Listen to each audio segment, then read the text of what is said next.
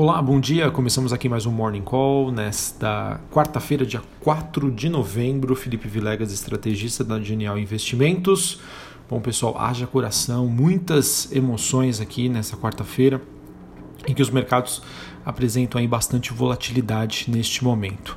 Bom, eu estou gravando esse áudio mais ou menos 7h47 da manhã, horário de Brasília. Neste momento nós temos o S&P Futuro subindo 0,40, Dow Jones caindo 0,12, a Nasdaq subindo mais de 2%, índice dólar subindo, moedas emergentes caindo e commodities metálicas também apresentando uma desvalorização, a não ser aí o petróleo, petróleo que tem uma alta de mais de 2% neste momento. Bom, por enquanto, tá? Por enquanto o cenário que nós temos é de um mercado precificando uma maior chance, uma maior probabilidade de uma vitória de Donald Trump nas eleições nos Estados Unidos. Pois é, quem diria, né? Quem diria que é, nós temos aí no momento né, uma chance maior de vitória a ser precificada pelo mercado de Donald Trump, independente do resultado, porque na minha opinião ainda está tudo em aberto.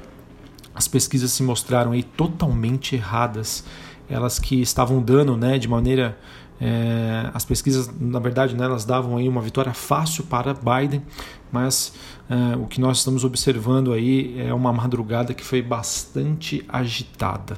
Tá? Qual o cenário que nós temos neste momento? Tá? Claro que eu não sou nenhum especialista em eleições nos Estados Unidos, tá? vou dar aqui o meu pitaco para vocês, mas o que eu vejo é que, é, olhando para o número de votos agora, né, nós temos 238 votos a favor do Biden, 213 votos a favor do Trump.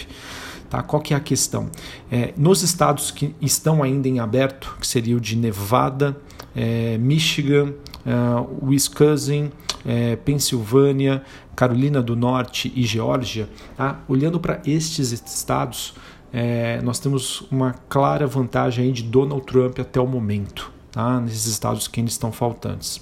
Digamos que, é, por enquanto, os que estão em aberto, apenas Nevada e Wisconsin é, estariam, com uma, estariam dando uma vitória para Joe Biden. Isso faria com que ele acumulasse né, 16 votos. Os demais estados, Michigan, Pensilvânia, Carolina do Norte e Geórgia e também o Alasca, dariam 70 votos ao Donald Trump. Ou seja, se continuar né, desse jeito que eu estou mostrando aqui para vocês, sinalizando para vocês, nós teríamos uma vitória de 283 votos para Trump contra 254 do Biden ok? Ou seja, né, ainda tem uh, alguns votos em aberto. Uh, pelo que eu entendi também, em alguns estados as, as apurações foram paralisadas. Então, por enquanto, o que a gente tem aí do mercado é uma precificação de uma vitória do, do Donald Trump. Enfim, tudo ainda pode acontecer, tudo está em aberto, tá? E nós vamos acompanhar. Uh, essas eleições que acabam é, trazendo aí muitas surpresas, principalmente em relação aí a, a, as pesquisas, é, as vitórias em alguns estados, né? Nós tivemos, por exemplo, Arizona, é, que deu a, deu a vitória não, né? Mas foi onde Trump ganhou em 2016. Porém, é, a Flórida, né? Que é um estado super importante, que as pesquisas davam certo com uma vitória de Biden, acabaram dando aí a, a, os votos aí para o Trump, né? O Trump que venceu na Flórida com um percentual de 51,2% contra 47,8%. Uh, que mais? Então acho que é isso, tá? Vamos acompanhar ainda as eleições. Acho que tudo, tudo em aberto, os mercados devem reagir. Por isso é difícil a gente tentar é, determinar algum diagnóstico para o dia, né? Como vai acontecer. Por enquanto, o que a gente observa é de uma precificação aí dos ativos é, que apontam aí por uma maior probabilidade de Donald Trump, né? Com o avanço do, da Nasdaq, né, ou seja, empresas de tecnologia, queda das commodities metálicas, é, queda do yuan, que é a moeda chinesa, é, que mais? Contra né, um desempenho aí positivo do dólar e do petróleo, seguindo aí a plataforma de Donald Trump. Bom, o que nós temos aqui em relação à agenda do dia? A agenda do dia, deixa eu só pegar aqui os indicadores, é tanta coisa aqui para passar para vocês, mas vamos lá. Agenda do dia. Nos Estados Unidos, às 10h15, dados de variação do setor de empregos, o ADP, e também a balança comercial. E aqui no Brasil, 9 horas da manhã, dados de produção industrial, e às 9h30, dados de vendas de veículos pela FenaBrave. Aproveitando para falar da agenda, nós temos é, hoje, após o fechamento do mercado, Alpargatas, BR Properties, Brasil Agro, Eco Rodovias, Ering e Ultrapar essas companhias divulgam seus números referentes ao terceiro trimestre de 2020. Uh, ah, falando sobre o Noticiário Brasil, acho que o grande destaque do dia fica por conta da aprovação ontem no Senado por 56 votos a favor e 12 contra sobre a proposta que concede ao Banco Central a tão desejada autonomia formal, ao mesmo tempo que adiciona uma meta aí de pleno emprego à sua principal meta de inflação a proposta que então foi aprovada no Senado e agora segue para a Câmara, onde também conta com o apoio do presidente da Casa, Rodrigo Maia, embora ele não possa ir à votação em plenário ainda este ano. O Senado deu um sinal claro de seu compromisso aí com as reformas, de acordo com o líder do governo, Fernando Bezerra, que poderia passar uma mensagem positiva ao mercado. Esse projeto que foi aprovado pelos senadores, ele estabelece então mandatos de quatro anos para todos os membros do Conselho do Banco Central e estabelece regras rígidas para sua destituição, além de garantir que seus mandatos não coincidam com os presidentes do país. A formulação do projeto então acaba deixando claro que a inflação continua sendo uma prioridade sobre o emprego e foi considerada também uma versão, uh, digamos aí, leve de duplo mandato disseram algumas pessoas que, é, de acordo com a reportagem da Bloomberg, solicitaram anonimato. Tá? O Banco Central também não quis comentar sobre essa decisão. Bom, pessoal, vamos falar aqui sobre a temporada de balanços. A gente que teve aí uh, o Itaú divulgando um lucro recorrente que superou a média das estimativas do mercado. Tá? Então nós tivemos um lucro de um pouco mais de 5 bilhões de reais, é, uma queda de 30% em relação ao mesmo período do ano passado a carteira de crédito que teve um aumento de 4,3% e o ROI, né, a rentabilidade sobre o patrimônio líquido, é, passou de 13,5% no segundo TRI para 15,7% nesse terceiro trimestre. Em comparação com o ano passado, estava 23,5% esse indicador de rentabilidade. Tá? Apesar do do resultado, podemos dizer, né, de neutro para positivo, em linha mais ou menos com o que o mercado esperava. O Banco Itaú ainda foi bastante conservador tá, em relação às suas provisões, eh, mostrando que ainda vê um cenário de bastante adversidade à frente. Tá? Difícil dizer como vai ser o desempenho aí, eh, do setor bancário, mas enfim, acho que foi um resultado, digamos, em linha com leve viés positivo, talvez, aí para o Itaú Unibanco. Porém, pessoal, o que eu acredito que deva fazer preço mesmo hoje é, em relação às ações do Itaú Unibanco foi que ontem né, o, o, Itaú indicou que estaria em estágio avançado de uma análise de discussão de estudos para uma possível cisão da sua fatia que ele tem hoje de 41,5% na XP Inc. Né? Ah, e essa cisão tem por objetivo a criação de uma nova companhia.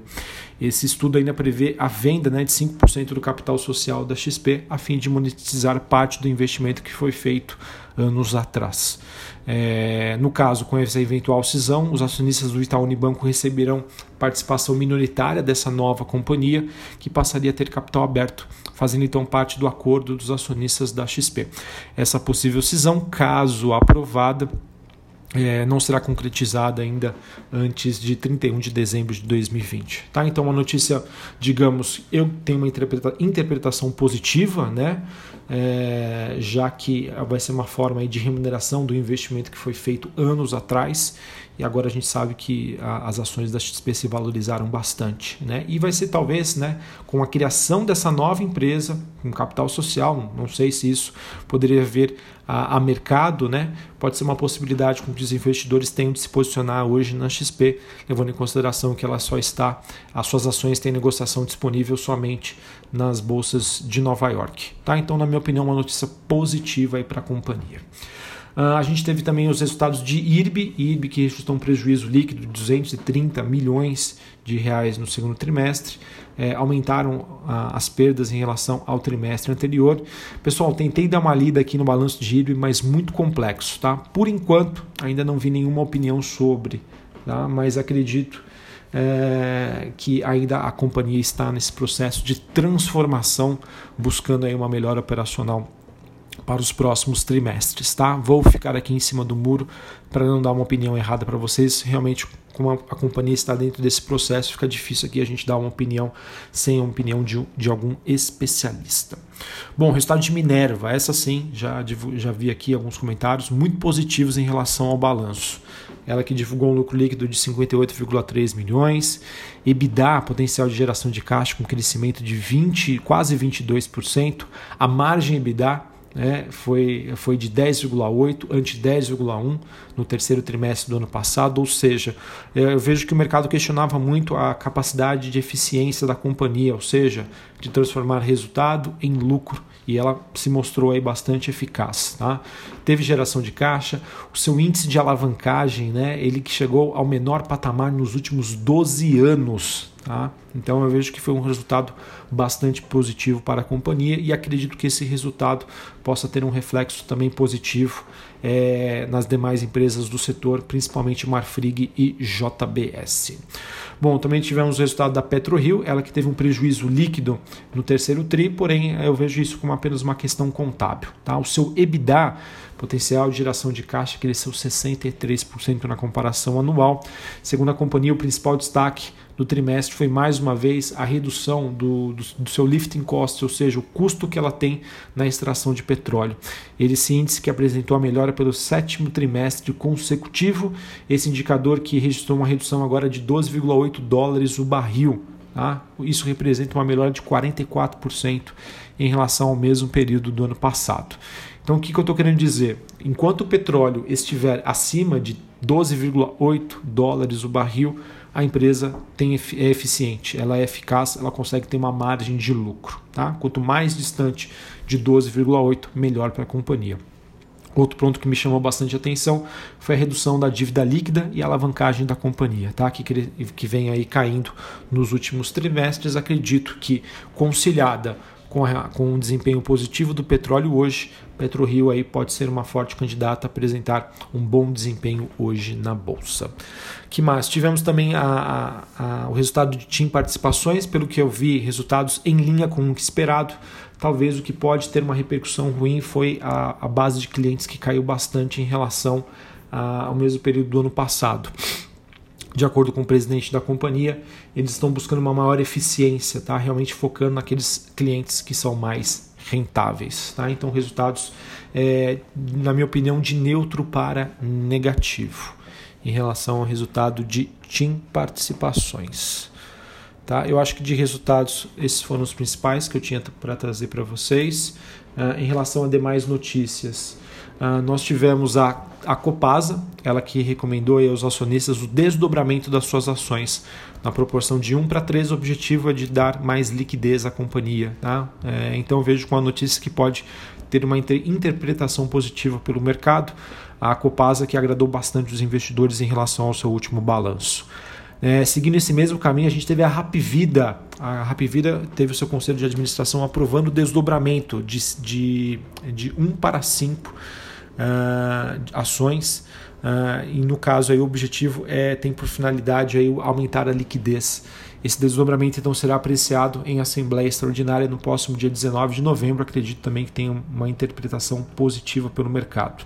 Tivemos também um grupo de MED, dono da Panvel, autorizando aí a realização de uma convocação para uma AGE para deliberação de, de, conver de conversão de ações preferenciais em ações ordinárias, razão de 0,8. Uh, ah, os acionistas também devem decidir sobre a migração da companhia para o novo mercado.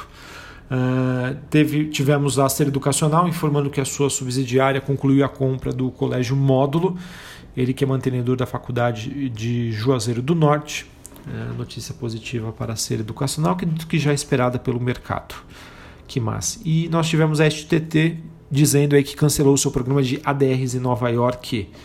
É, o contrato que vence dia 2 de janeiro de 2021, a expectativa é que ele não seja prorrogado. Beleza? E a WIS Seguros é, concluiu o acordo firmado com o CB Fácil, que é uma subsidiária do Banco BMG, para a compra de 40% do capital da CMG Corretora de Seguros Notícia positiva, mas acredito eu já tenha sido antecipada pelo mercado, tá? Não é uma novidade, essa notícia já havia sido anunciada anteriormente, tá bom? Bom, pessoal, então é isso, um dia de bastante volatilidade, onde a gente teve uma alta forte da bolsa. É, vamos ver Uh, no caso aí como que repercute hoje a precificação dos ativos, se o mercado vai se focar é, na, na, questão dos balanços, se a gente tem aí uma, uma reprecificação dos ativos aqui. Ontem nós tivemos uma forte alta do setor de siderurgia. Eu acredito que isso foi um pouquinho do mercado acreditando é, numa vitória de Joe Biden, estou falando aqui no Brasil, né, uma vitória de Biden com também uma vitória no Congresso e no Senado, que o mercado chama de Blue Wave. Né? Mas, a princípio, isso aí pode ter alguma reviravolta. Então vamos acompanhar. Um abraço a todos, uma ótima quarta-feira, até a próxima. Valeu!